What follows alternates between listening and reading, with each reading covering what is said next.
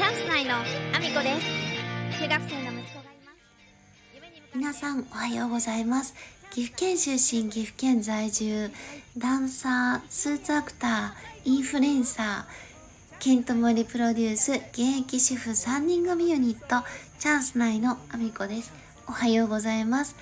本日もアミコさんのおつむの中身をダダ漏れさせていきたいと思います。よろしくお願いします。昨日はですね仕事が終わってからというかお仕事に朝だけ行ってでそこからダッシュでね同窓会に行ってきましてなんと5年ぶりだったようです。まあ、もともとね、あのー、5年前に行って、本当はね、すぐにね、また開催しようねっていう話になってたんですけども、実はですね、あの、ちょうどその開催しようと思った時にコロナが、あの、やってきてしまって、で、まあ、伸びに伸びた開催が、今になったというか、昨日になったんですね。で、あの、これもね、またさ、私たちの時期って、ちょうど、ポケベルをね、一部中学生の時持ってる子がいましたけども、あの、本格的にね、携帯が普及したのが、私たちが高校生の時だったんですよね。だいたいみんなが持つようになるまでに高校1年生から徐々にみんながポケベルからこう携帯に変わりで携帯に変わってみんなが持つようになったのがそうだな高校2年生から3年生ぐらいですかねなので中学校の時の友達って直接そのつながってる子って、まあ、高校が一緒だったりするとね一部つながってたと思うんですけどつながってなかったんですよね。なのであの昨日聞いてねびっくりしたんですけど同窓会をやるってなった時にその幹事の子がねもう中学校の時に常に決められていてその子がねあの10年後にあのやってねっていう感じでその幹事を任されていたようで。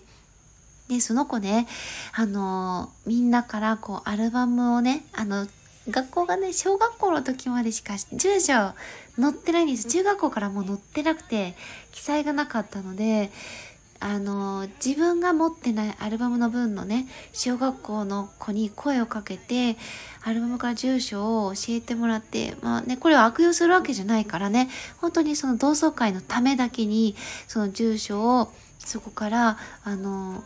お借りして全員のねお家にポストに入れてそこの中から返信があった子だけがその10年後の同窓会に来ていたということを初めて聞いてうわそんなことしてくれてたんだってすごい思ったんですよ。これのこの小話は Voicy でもさせていただいたお話なんですけどそこからのお話でその同窓会のね今日はお話をしたいっていうよりはあの同窓会ってさそういう風につながってしまうとその追加の子をどうやってその募ったらいいかっていう話なんですよね。その子は当時その住所を別に悪用するつもりがなかったからそのあの住所を頼りに投函した後は全部の自宅ですよ。120ぐらいある自宅を全部にね投函した後はあのその子にお返ししてしまったので自分で記録を持ってなかったらしいんですよね。で帰ってきた子だけつながれればもうそれ以上はもうその無理強いするのもねっていうことでで10年その中学校の卒業から経ってるからもちろんあの実家を出てしまってる子もたくさんいてで連絡がつかない子もいたりとかで、やっぱりね、いろんなことで全員はやっぱり全然繋がれてなくて、かなり少ない人数でしか繋がれてないんですよ。半分以下の人数しか繋がれなかったんですよね、LINE グループも。で、やっぱりね、そのね、一番の問題は、えっ、ー、と、中学校の時が、学校がちょっと荒れていたんですよ、学年がね。荒れていたこともあって、その、やっぱり荒れているということは、その、まあ、やんちゃをしていた子がね、今どうなってるかわからないけれども、一部そういう子がいて、で、やっぱりその中には、それで怖い思いをした子とか嫌な思いをした子もいて、で、それがどういう関係性かみんなわからないので、その同窓会の幹事が、あの、やってくれたそのねポストに投函してそれに対して反応してくれた子以上になかなかそこの LINE にみんな追加がしにくいという状態にちょっと陥ってるんですよ。でまあね、あの、もう、あの、すでにその中学校を卒業するときに LINE とかスマホとかがあった世代の子たちは多分、あんまりこういう苦労知らずに、もう元々つながった教室のね、グループとか学年のグループ LINE があってて、そこに対して呼びかけれるから、参加したくない子は最初からそこから参加しないっていう選択もできるし、で、なんか追加どうしようどうしようって迷う必要も多分なかったと思うんですけど、私たちの世代ってすごく中途半端で、なんかその Facebook でみんながわーってなった世代よりもちょっと下だし、で、なんかその全員がわっとつながるのがその LINE グループにやっぱりなっちゃうので、LINE に追加するのってやっぱお互いの連絡先、お電話番号知らないと追加ができなかったりがほとんどなので、なんか偶然の流れとかで、例えば Facebook でその子のことを知ってるとか繋がってる。ただでもこの子私追加してもいいんだろうかそこのグループに追加してもいいんだろうなみたいな感じで大丈夫かなみたいな気持ちがやっぱりどっかで働くんですよね。どこの関係性がどういう風になってるかまではみんなやっぱり把握しきれてないから、で、中にはね、その中学校の時は仲良くお付き合いしてたのに、その後別れていたりとか、そういう複雑な関係性の子もいるわけじゃない？そうすると、その LINE グループに漢字以外の子が追加するのって、やっぱりちょっとやりにくかったりするんですよ。で、この世代ぐらいの人たちみんなどうしてるのかなっていうのがちょっと気になって、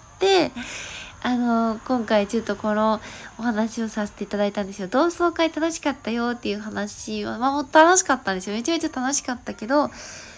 ーん、その、追加する？で、しかもね、その LINE グループも、なんか、やっぱりみんなね、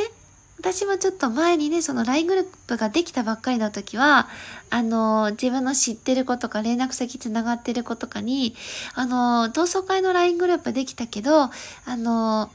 もしよかったら入らない？みたいな声はかけてたんですよね、その当時は。できたばっかだったから書きやすくて。でも、その時とかにやっぱ遠方に住んでる子とかは、いや、僕あの同窓会とかあっても、ちょっと行くことができないんで、LINE グループに入るのは、あの、実家とかでね、いるタイミングとかの時に入るね、みたいな考え方の子もいるし、やっぱりちょっとあの、LINE はちょっとやめとくねって、LINE あんま苦手なんだよねっていう子もいるし、なんか、あ、声がかけにくいなっていう子もなんかいろいろあるんですね。いろんなタイプが。みんなどうしてるのかなと思って。その漢字の子が一生懸命けなげにやってくれても呼びかけきれなかった。もうこれでもう一回ポストに投函、今だったらさ、えっ、と、その10年前よりもスマホの普及率がだいぶ上がってるから、ほぼ皆さん持ってるし、LINE やってる子もほぼほぼだし、そこに QR コードでグループの LINE を載せてしまえば、入りやすいのか、それとも LINE グループじゃなくって、LINE アットみたいななんかあるでしょ？あの、お互いは公開されてなくて、誰が追加されてるかはわからなくって、あの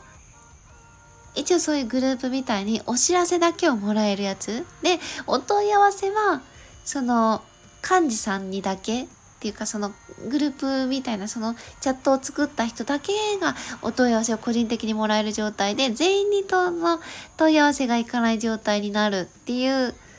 のもあるじゃない ?LINE アットみたいなやつ。ちょっと今名前がわからないんですけど、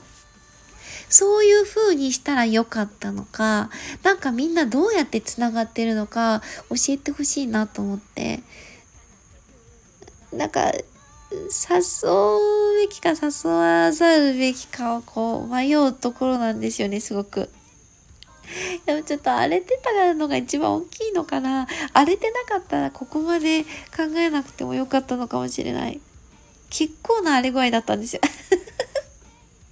ちょっとここで話すのはね、やめときますけど、結構な荒れ具合だったので 多分みんな、追加しにくいんだと思うんですよね。で、どうしたらいいかなみたいな。多分、幹事さんは全員と喋れるんですよ。で、私も割とそういうタイプなんですよね。ただでも、やっぱりその、いろんな子がいるから、どうしたらいいかなと思って、みんなどうしてるっていう、そういう話でした。あの、教えてもらえたらすっごく嬉しいです。えー、そんなこんなで、えー、皆様、私の SNS のフォローをよろしくお願いします。えー、概要欄に一覧の、えっ、と、URL のリンク載せさせていただいてます。そこをタップしていただくと、えっ、と、一覧に飛びます。えスレッズを始めました。そちらもね、リンク追加させていただいてます。そして、え Twitter、Instagram、TikTok、 YouTube、note、そして、スタンド FM だけではなく、 Voicy でも放送させていただいてます。放送内容は別々のものになります。興味のある方聞いていただけたら嬉しいです。よろしくお願いします。そんなこんなで、今日も一日ご安全にいってらっしゃい。叫びたいのは